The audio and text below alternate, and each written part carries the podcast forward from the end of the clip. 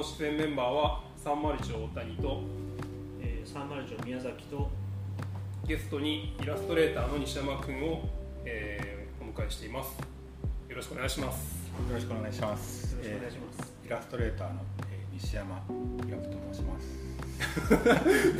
なんでめっちゃ緊張してるって。いうや自粛ねしてるとねちょっとこうあんま人と喋らないからちょっと慣れてないかもしれない。引きこもってるそうです。そう。一日が早い早い。今日は、えっと、急遽西山君に依頼したんですが実は本当はあのソラン君と小田君とで、あの飲食の働き方の話を本当はする予定だったんですよ。でもなんか小田君が違うかソラン君か。なんかダブルブッキングしてて、うん。うんダメだってなって。どうしようってなってで急遽西山君に連絡したっていうよかったよかっ感じで。で何気にあの初ゲストです。た。そうそうか。そう。あのそうこの前福田さん呼んでたんだけど熱を出してあそうだ来れなかっ確か直前に決まったんだっけ？たなんで何気に初ゲストです。でもなんか西山君はあの何回も聞いてくれてるようなんでなんかそうですね。仕事をしながらほぼほぼ聞いてますよ。ほぼほぼ全部ほぼほぼ何何週かこうぐるっとスーパーに行く時とか制作してる時とかうん。仕事してる時とかにこのラジオはこう流しっぱなしにしてそうしてます。なんかこういうラジオってずっとやってるとねその何回も聞いてることでちょっとずつ理解していくことがその都度あるので結構流しっぱなしおすすめですね。それはありがたいよねいや流しっぱなしで何回も聞くってこそうそう。多分1回じゃね僕もそんなバーにいきなり行ってるわけじゃないから。うんうんそんなにねあの例えば専門用語とか知らなかったことがあるけど。と、あこういうことかなって何回か聞いてくるとなんか疑問に引っかかったところがだんだん滑らかになってくるから。うんうんなんかそういうので聞いてるとあこの人が言いたいことはこういうことかなっていうのが第三者的にも分かってくることがあって。うんでそうやってやってるとやっぱこうバーを紹介してる番組だからお酒について考える時間がうん。僕もそんなに大酒飲みじゃないけど まあなんかじゃあちょっと家でカクテル作ってみようかなとか,、うん。うん、なんかすごい手頃なうん。材料で作ってみたりとかうんするようになったかもしれない。私それで言うとあのなんだっけちょうど今日あのナンバーオンラインのサイト見ててこの前出たのがホワイトルシアンだった、ホワイトルシアンだった。なんかホワイトルシアンって結構バーで誰かが飲んでると頼みたくなるカクテルと思って、ななんとなくそういうイメージがあるんだけど。なんかでも作り方をこう改めてあれで見てみるとなんか意外とシンプルなんだみたいな。意外とシンプル。確かに家で頑張ればできそうみたいなね。そうだね。そうそう。しかもねあのーなんだろうすごい美しい外見もしててなんかすごいすすめだね家で作って写真として撮ってもらったりとか。毎週惜しげもなく 作り方のレシピあ動画で公開まあでもあれはあのなんていうかあの家庭でできる材料でっていう縛りがあってやってるから、結構そこを知恵絞ってくれたりするんだけどなんかあのなんだろうなやっぱりこうバーテンダーのまあバーテンダーが作ったらもちろんいいんだけど自分で作ってみてなんかそれとのこう飲み比べもしてもらいたいっていうか、そうだね。ナンバー3がすごい人気って言ったけどーうん。バニラアイスを使ってるとかね。うん。そうかバニラアイスってウォッカなんだみたいな。とかまあそれは一部である。けどそういうのを知るのも面白かっそうなんですよ。なので皆さんもぜひ挑戦してみてください。題いきますか。はい。今日はあのおそらく話脱線する系メンバー3人なので あのだね。収束しない可能性がありながらそうだね。なので雑談控えめで最初は行こうと思います。えっと今日はテーマとしてはえっとまあなんて言えばいいのかちょっと難しいんだけどナンバーという場所とイラストの関係性を中心にその周辺をあの掘り下げていきたいな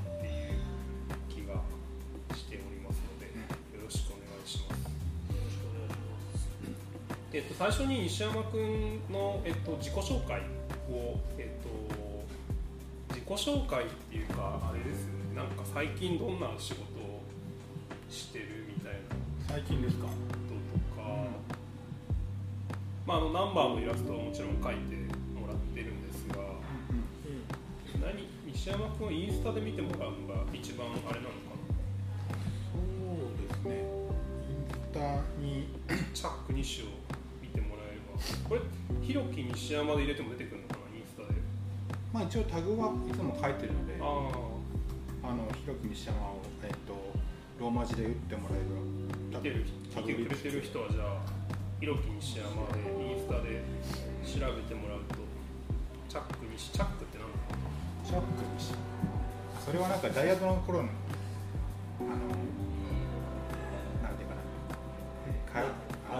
サークルでねシャックって先輩から言われてて。あそう。まあ、ちょっと軽く関係性を言っておくとあの僕は西山君と玉美のグラフィックデザイン学科時代の同級生で、まあ、その前古くは予備校から一緒なんだけどなんか古い知り合いで、まあ、そういう関係もあるっていう。でもともとは301のそういうなんか案件の依頼とかもしていて。でそうだね。ナンバー立ち上げるときにちょっと声掛けさせてもらったっていう感じですね。もう10年15年以上そうだね。ナンバー来てくれたことがある人は、えっと、ナンバーのコースターのイラストとか。そうです。メニューブックの表紙メニューブックもそれも新しくなるんだっけ？新しく今リニューアルを今リニューアル中頑張ってやってます。みんなヒーヒー言いながら。あそれ最近最近なんかどんなどんな仕事が多い？そうですね毎月やってるのはその、えー、とミュージックマガジンのアルバムピックアップコーナーっていう、あのえーとまあ、その時に出るアルバムの、えー、と紹介コーナーがあってそれの扉絵をもう1年以上手がけてる毎月やってるんですけどあとはそのナンバーのこういったもの、えーサイトなりコースターなりっていう、まあ、イラストもあるものとかあとは総画、うん。まあ、本の装丁に使う、あのイラストレーション。ああ。そうだね。相画も多いね。そうですね、それが多いですね。あとは、まあ、広告ですかね。あとは企業の商品のウェブサイト、化粧品とか、あとは、最近はあの、えっ、と、アメリカのボストンにある、えートラックスミスっていうね、ランニングのアパレル、ランニング専門のアパレルの、まあ、日本し日本のね、せん日本のマラソンをテーマにしてるキットの、まあ、告知イラストとか、まあ、いろいろですね。本当にいろいろ多岐にわたりますかね。ジャンルは。なんかその書く内容というかは結構その変遷していってる。仕事に関しては本当にこううーん自分の想の範囲を超えて依頼してくることが多いですね。うん、まあなんか、まあ、結構プライベートでもその生活を中心に人間の、ね、日常を中心に書いてるので、なんかそれに派生してそれならこういうことを書いてもらうのも相性がいいかもとか。ですね。まあそういうことで割とそれが仕事が仕事を呼んでっていう感じで、まあ、自分がなんとなくやりたい仕事もありますけど基本来たものスケジュールと合わせてちゃんとこうやっていくっていう感じはします。そう。やっぱりあの最初にあの声かけたってさっき言ったんですけど、その理由としてもあのやっぱりこう西山君がずっとあの日常をテーマに書いてるのを知っていたので、うん。でまああのナンバーのテーマも立ち上げた時にこう日常みたいなものをまあなんだろうまあある種こう日常の中にどうなんていうかこう旅をしているような非日常の世界というかそういう新鮮な発見みたいなものをまあ日常の中にどうインストールするかみたいなところがテーマとしてあったからでそれで正直あの最初まあ最初から結構親和性高いだろうなっていうのは、頭の中にあってっていうのがあったんだよね。なんか作品のテーマとか、うんその表現のテーマを少し聞いていきたいな自分あのこの前ちょうどあのうちの別別件のプロジェクトで、うん。西山君インタビュー1時間ぐらいさせてもらったので、うんうんだいぶまあそこで聞いたのもあるんでその辺もちょっと拾いながら聞いていきたいと思うんですけどなんかすごく自分的に記憶に残ってるのは、うん。あのインスタにも多分残ってると思うんだけど前展示やっててうんうん「あリトルプレジャー」ってタイトルで、で小さな喜びタイトルでやっていたのがすごい記憶に残っていて、そうですね。なんかすごい素敵な言葉だなと思ううん。のと、あととても西山君のそのなんかものの見方というか、うん。世界の捉え方をなんか結構的確に捉えた言葉だなと思ってすごいいいいい展示名だなと思ってたんですけど、なんかその辺をど自分的にはなんか表現のテーマ書くテーマとしてどういうふうに捉えていくかという話を。まあ仕事以外で描くイラストに関してはやっぱりこう生きてる中でこうちょっと普通に普通に生活してて少し心が動くこととかあるじゃないですか、でもそれはなんかすごく特別なこととかものすごいなんだろうありえないようなイベントっていうことよりも普通にちょっと晴れててその窓からその日差しがねなんていうかなはい入ってきた時のそのなんかコントラストとかなんかそういうことであとはそれでなんか季節的な風の匂いが来てなんか心地よいとかって言ってなんかみんなが感じてることなんだけどなんかで生きてるうちに何度も感じることじゃないですか。けどなんか改めて心地いいとかそういったなんかことをどうにかこう自分はやっぱ絵を描く人なのでなんかこう色絵の中でそういったものを色と色面色面色面と、まあ、線ですよね。かた色と形だけでこう表せないかなっていう。気持ちよさですね。だからその視覚的に変換したいっていうか,、うん、なんかそういったものをなんかその感動保管装置じゃないけど。言ってたねこの前もそれそう。いやそのか感動を保管するってことがすごいそう。覚えてるそうなんかなんかちょっとした喜びだけどなんかすごい自分の精神を生き生きさせてくれるような、うん。そういった瞬間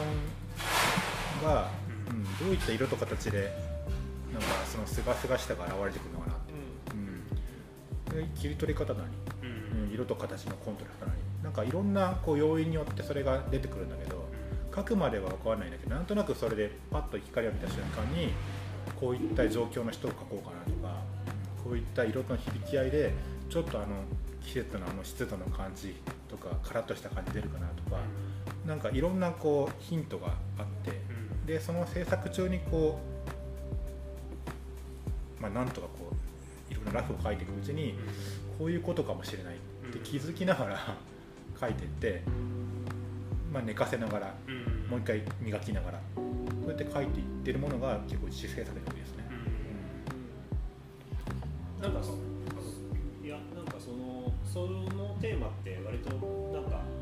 昔からある、うんうん。そのまあ学生時代から知ってるから。昔からこうなんかテーマとしてはこう日常の中のこう発見とか、うん。そういうようなものをテーマにしているこ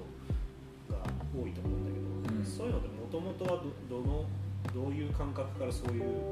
なんていうんだろう。なんかなんだろう。どういうふうにそういうものをテーマにしようと思ったそうですね。大学時代はどっちかっていうと自分の内面心理状況とか、うん。まあ、結構言葉であんまり整理つかないようなものというかそういったものを何だかビジュアライズするっていう感じだったんですけどそれって結構絵解きというか、うん、何かこう記号的なもので組み合わせてビジュアルのスキャンダルみたいなものを作って、うん。なんかこう視覚化するみたいなことをやったんですけどで大学院もそういうことを研究してたんですけど大学を出る後ななった時になんかこう、まあ、仕事もするようになって、まあなんかこう絵に関してギミックを 組み込まなきゃっていうなんか自分の中にこう追い込んでやってたんだけど、そうすると割とこうなんかそれで合致する作品もあるんですけど、なんかそんなこともしなくても絵の力ってなんだろうとか、何かこう説明しなくちゃいけないような絵の力というよりももうそのそん見たパッと見た存在感だけで何か心が生き生きしてくるものってなんだろう、そういったそそうすそう考えると今までそうだな何かその見たものを自分なりに書いてみようっていう。誰もが知ってることを自分なりに書いてみようっていう試みってそんなしてこなかったなと思って、で今まではその自分の内側のことばっかりを書いたんだけど、外に外を目を向けてちょっと心が動いたことを書き留めておいてそれを自分なりにビジュアルで心地よく変換っていうか。ネタ帳が。ネタ帳というよりもなんかあ犬連れて行ってる。あなんかあの犬のリードの引っ張ったテンションと、うん。あのバランスってなんか力を感じるなとかなんかっていう、純粋になんか感動したことなんですけど、うん。そういったものをメモメモってるやつが何かまあ、でも携帯にこうメモったこともあるし、うん。ちょっとこれ犬のテンションとかなんか、まあ、あとは、うん。まあ、写真集とか見ててもあこの写真の光の印象って7月の、まあ、初夏の午前中っぽいなとかでなんか心が晴れやかになってこれが晴れやかな絵を描きたいと。かなんかそういったその外から受ける刺激のなんか自分なりのそこからの感動のろ過じゃないけどその一番なんか元になってるものって何だろうとかそういったものを考えながらじゃあこういうことを書こうとか風が吹いてる。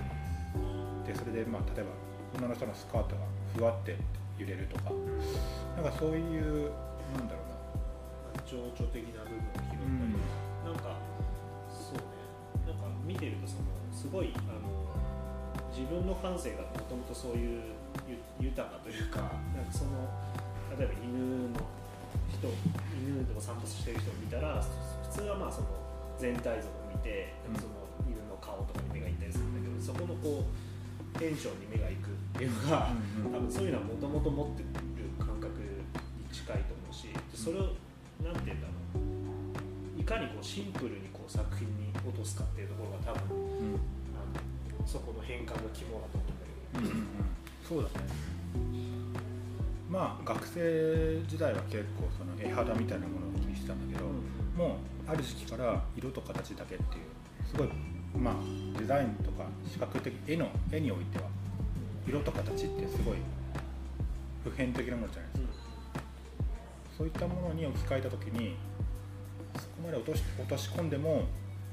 なんか残る気持ちよさみたいな。ってなんだろう？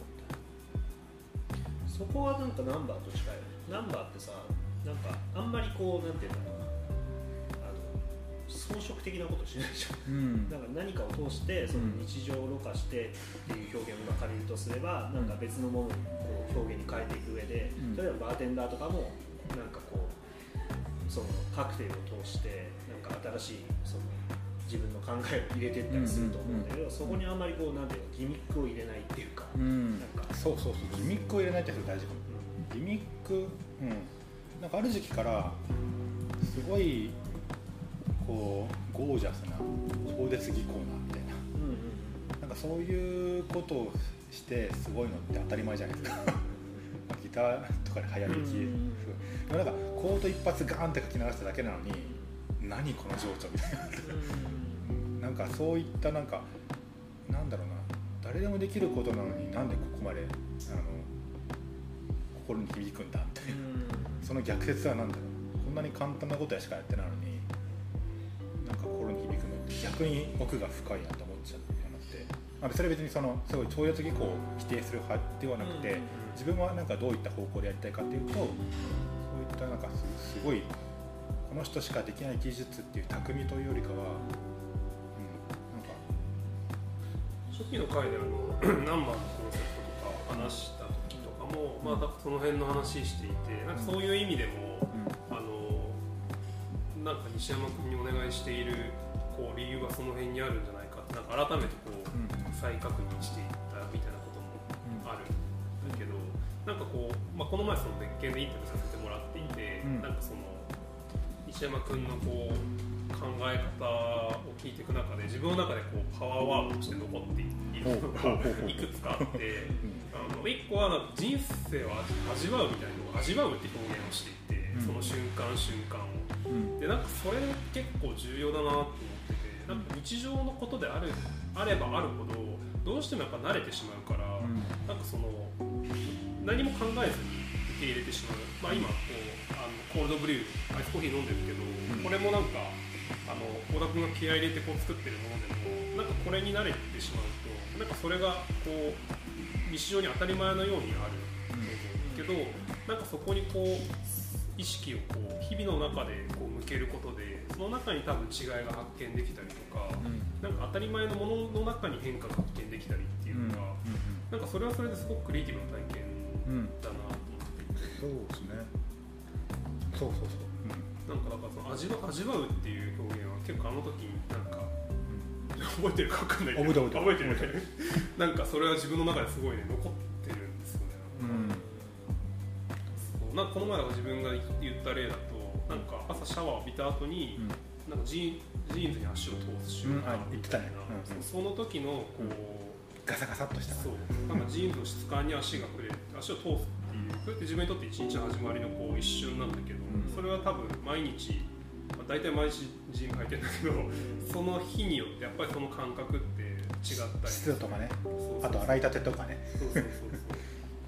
まあ、それすごいのはあれだよね。普通そういうのって人って亡くなった時に気づいたりするんだけど、うん。それをなんか西山君はあんまりこ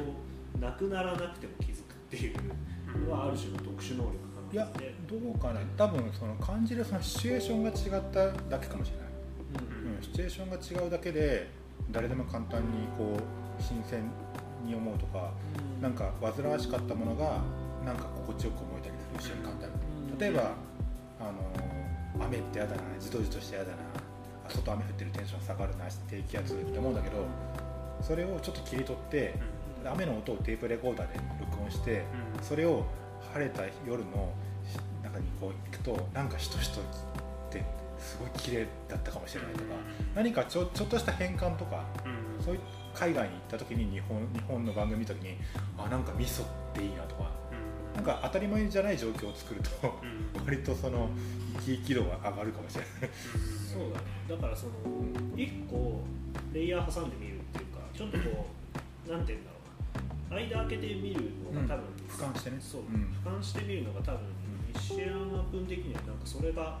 割とナチュラルに普段からやってるんだろうね。そういうだからそのテープレコーダーで切ってっていうのもその俯瞰の行為うん。そういうことを多分頭の中でやり続けているから、うん。だからその犬のリールのピンと張ってるところに感動したりとか、あと犬のこうね。足とかね。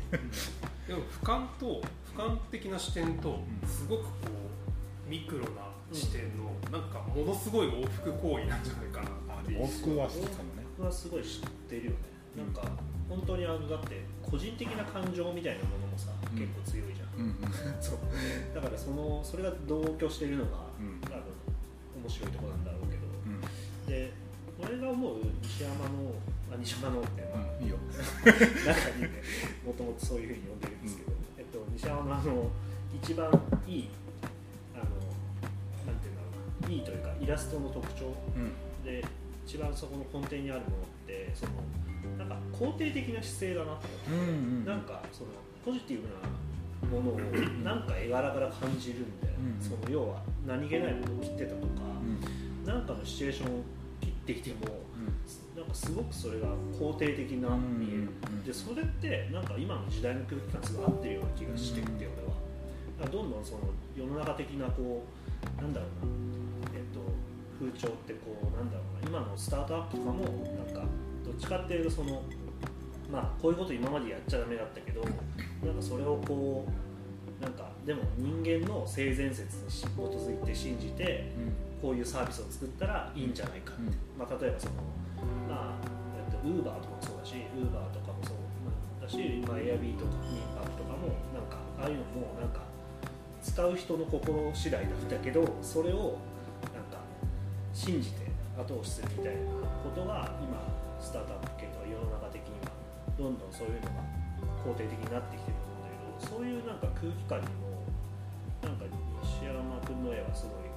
近しいかなと。個人的には思ってて、自分のさっきのパワーワードシリーズのもう一個はそれで、うん存在を肯定するっていう言葉があって、それ確かにと思っって、自分もその西山君の作品からそう言われる確かにそれがすごい感じられるなっていう、まあ、どどこからもやっぱ立ち上ってくるものというか。あとまあその感動を保管するさっき言ってたやつ、あれも結構パワーワード。なと思ったん。だけどいやなんか言語化しないと出てこなくないかみたいな気がしたんだよね。そういうその言葉そういう言葉って、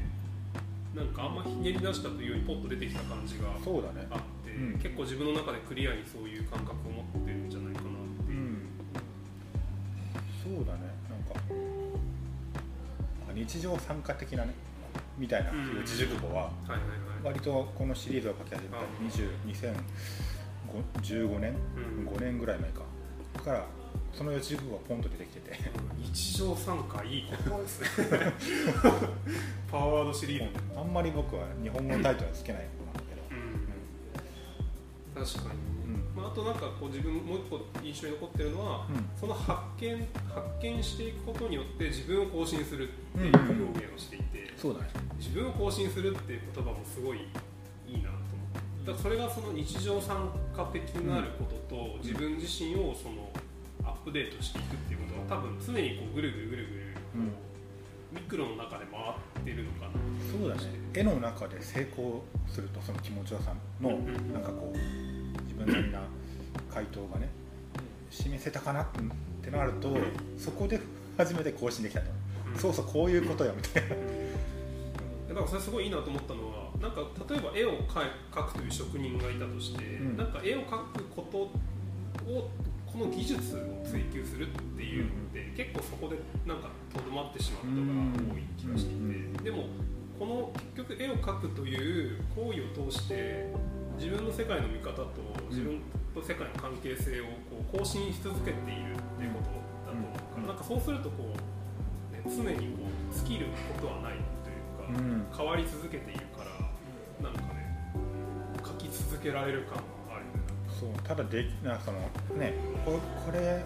もうちょっとでいくはずなんだ。いやなまだまだ抜けがないな みたいな時は 結構落ち込むんだけど。なんか違うんだよなこれ。ああ今日はダメだったなみたいな。まあそれはでもあれでしょその感覚的なこういいポイントを探してるのが見つからないってことでなんていうかその表現しようとする内容とかあれはこう常にこうなんていう更新され続けてる。そう。そうね。あるんだけどなんかその自分の予想をちょっと超えたあたりがいいんだよね、うんその超えたあたりになんかこ出てきたみたいな、う、あれ？こんなこんな単純な形で良かったのって気づ気づかされちゃうみたいな、なんかそうその話の時に表現の話で言うと、そのこの前インタビューの時になんか俳句的なだよねみたいな話がちょっと出てて、んなんかその、まあ、色と形って言ってたけど構成要素を減らしていく中で、でも減らすからといってその奥にある情報量が減るわけではなくて、うんうんむしろそこに、うん。奥に豊かさをうんその情報以上の豊かさをうんなんか奥行きを作ってるみたいなことで言うと、うん。なんかそれこそ俳句みたいな,、なんか構成要素の少ない言葉の中に想像とか別の句から取ってきたことによる、まあ、これうん。オマージュ的なことなのかもしれないけど、そういうこととかがなんかすごい豊豊かにあるんだろうなっていう気がしていてそれは結構とあの絵の特徴でもある限られたキャストで。な、うん、あキャストって言ってたね。キャストで。いい芝居をするじゃないけど、うん。そうそうそう。この前なんか描いてもらってたあのチップ・スミスの絵は、うん。そのグラスと、うん。その氷とっていうなんか結構ね少ない要構成要素だったんだけどもそれをなんか延々試行錯誤してもらって。うんそうだね。いろんなバージョンあって最後あこれならなんかカラーンとした感じ。かな氷の音とかシワシワっとした感じとかみたいなね、うん、なんかカラッとした印象とかってな。ん。かこうそしたら2人の中でその今度ナンナンバーのこうイラストに関してうんうん。話をすると、なんか立ち上げからか今今に至るまで、うん。どういうこう考え方とかコンセプトであの、まあ、今話してきたような西山君さを生かしながら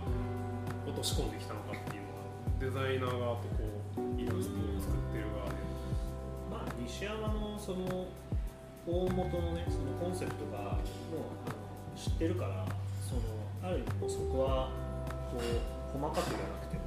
分かるだろうなってとは思っていて、逆に言うとそのもういもう任せて1回出してもらおうみたいなぐらいの気持ちでもう最初から依頼してたよね、まあ、でも本当にスタートはさまだあのナンバーという場所ができる前だったから、石山君もこの今あるこの絵を見てるわけではなかったわけじゃない。そうだねお店のあのデザイン内装デザインは本当にその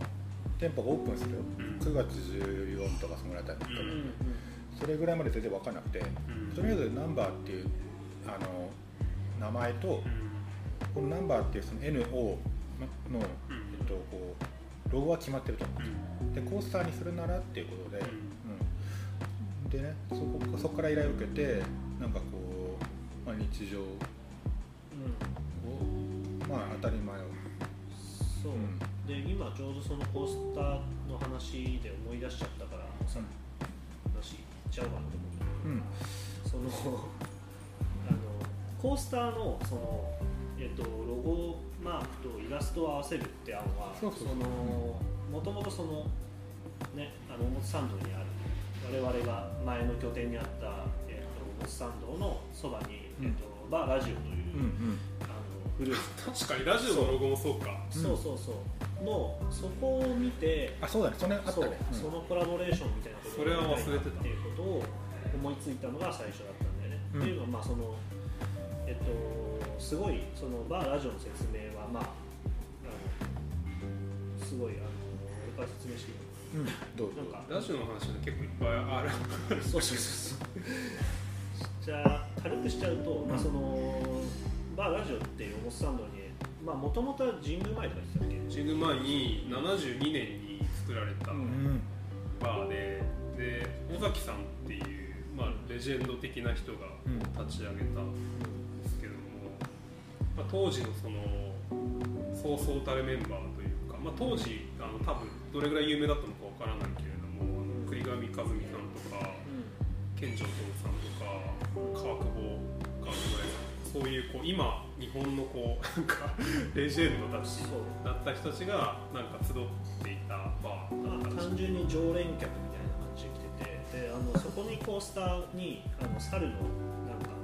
イラストとあとバーラジオって真ん中に入ってたんだけどそのバーラジオの文字のロゴタイプは田中一行さんがやり周りのイラストを和田誠さんがやるというそうだね。レジェンドの人たちがやってる素晴らしいコースターとかがあってでちょうど、えっとまあ、僕とあの、まあ、大谷翔と2人であのたまたま行ったんだよねそのこのナンバーを作作ろうとしてる時にたまたま行ったら なんで言ったんだっけあれ？なんかねあれかあのバーラジオ有名だということを知らなくてああそう。表参道にずっといたんだけど有名なバーが近くにあるっていうことを知らなくて、自力で調べたでいや誰かでもその詳しい人に聞いた時に「え知らないの?」みたいなこと言われてうん。うん今まで知らなかったみたいなこと言われて近いのにみたいな。で行くかみたいな感じでそんなになんかフラッと行った感じだったよねそう。最初がそう。行ったらなんかまあそういうそうそうたる面々が作った、まあ、カクテルブックがあったりとか。カクテルブックと写真を全部栗上和美が取り下ろしてるみたいなすごいね。なんかもうすごいね。わけわかんない世界がそこにあったみたい編な集が健丈さんがやっててであデザインがあれか細谷ガンがやっていてでもう灘本さんとうんうん。和田さんがイラスト描いててみたいな、すごすぎる意味がわかんないっていう。そう村上龍とかもなんだっけそういう人たちも寄稿しててなんか確かにそう。でまあすごいところがあってでしかもそれで、うん。俺があのその一番感動した話はなんかあの和田さんとかもただの常連客だったから別になんかそのなんていうんだろう依頼してそのメンバーにじゃあ作ってくださいって頼んだんじゃなくてみんなお客さんだったって話を聞いてそれがすごく感銘を受けたんだよね。なんかお客さんででそこのあるなんかまあなんていうかそのカクテルにちなんだイラストとかを目次にポンポンと可愛くイラ和田誠さんが描いたりするんだけどそれがなんかもうあのなんだろうもう酔っ払いながら和田さんがここで描いてくれたみたいな。ですごいそういう空気感っていいしあのもうなんかナンバーでやりたいのはそういうことかもしれないっていうかなんか自然とクリエイターが集まってなんか作っちゃうってでそこに美味しいお酒買ってだからみんな来るみたいな場所って理想的だなと思って、なんかそれをポスター見た時に西山君に あのデザインまあデザインとその合わせてイラストを描いてほしいっていうのが最初の依頼。そうだね。だからそれもあってだからそのナンバーっていう文字と自分のイラストを組み合わせてまあイラストだけのポスターじゃなくてちゃんとナンバーっていうロゴとイラストを組み合わせた感じのデザインも込みでちょっと提案してくれないっていう。ああそう、うん。じゃあじゃあそのラジオバーラジオの話は依頼時にその話会話があったんですね、そうした。そうだからまあナンバーのその N を宮崎が作ったこの秀逸なロゴをちょっとデータいただいて自分自分の絵と組み合わせてどうかなって考えて、で結構ボツ案もあってね何案か出してもらってたよね。何案か出してもらったっていうかでもね最初の案は結構本当ごちゃごちゃしたりとか。もうね覚えてるよすごい。あのね確かねあれねマクドナルドで作ったんだね。マクドナルド。マクドナルド深夜のマクドナルド。そうする場所によく、うん、何何点かあったんだけど、まあ、コロナ前だからね、まあ人生の多くの時間を深夜のマクドナルドで。誰も23人しかいない客客が23人ぐらいしかいない深夜のマクドナルド車通る車を2階の見見下ろしながら、うん、こう見て。いやこれ違うよな。朝5時ぐらいにそれまで作ってたやつを。全部投げ払って。違う違うこういうことじゃないっつって。その時もなんかねすごいなんか意気込んで作ってたんだけど違う違うそういう頑張るとかじゃなくてみたいな。誰もが知ってるものだよみたいなものものが構成要素になるはず方がいいはずって思ってでも当たり前だよねその、まあ、お店に来て飲んでる人がいるとかさ、でまあその朝もやってるし夜もやってる。朝はコーヒーがあって昼でもまあカクテルが時間帯によっての飲めたりとかね。そういうことで、まあ、ただその夜バーって行ったら夜だけどそういう場所に、まあ、日常にそのバーとカフェがそういえば確かにあの昼と夜をつなげたいみたいな話をした気がする。そうそうそうそう。昼と夜の、うん。まあ、ずっとそれをやっていくので、うん。昼からカクテルも出すし、うん。まあ、それをこうなんていうか日常の中でこう溶け込ませていきたいみたいな話はしたねそうだね。ね。だからそれででまああんまり僕はデザインに組む時に絵を見てくれっていう感じではなくてどっちかっていうとなんか絵は自然にあってみたいな、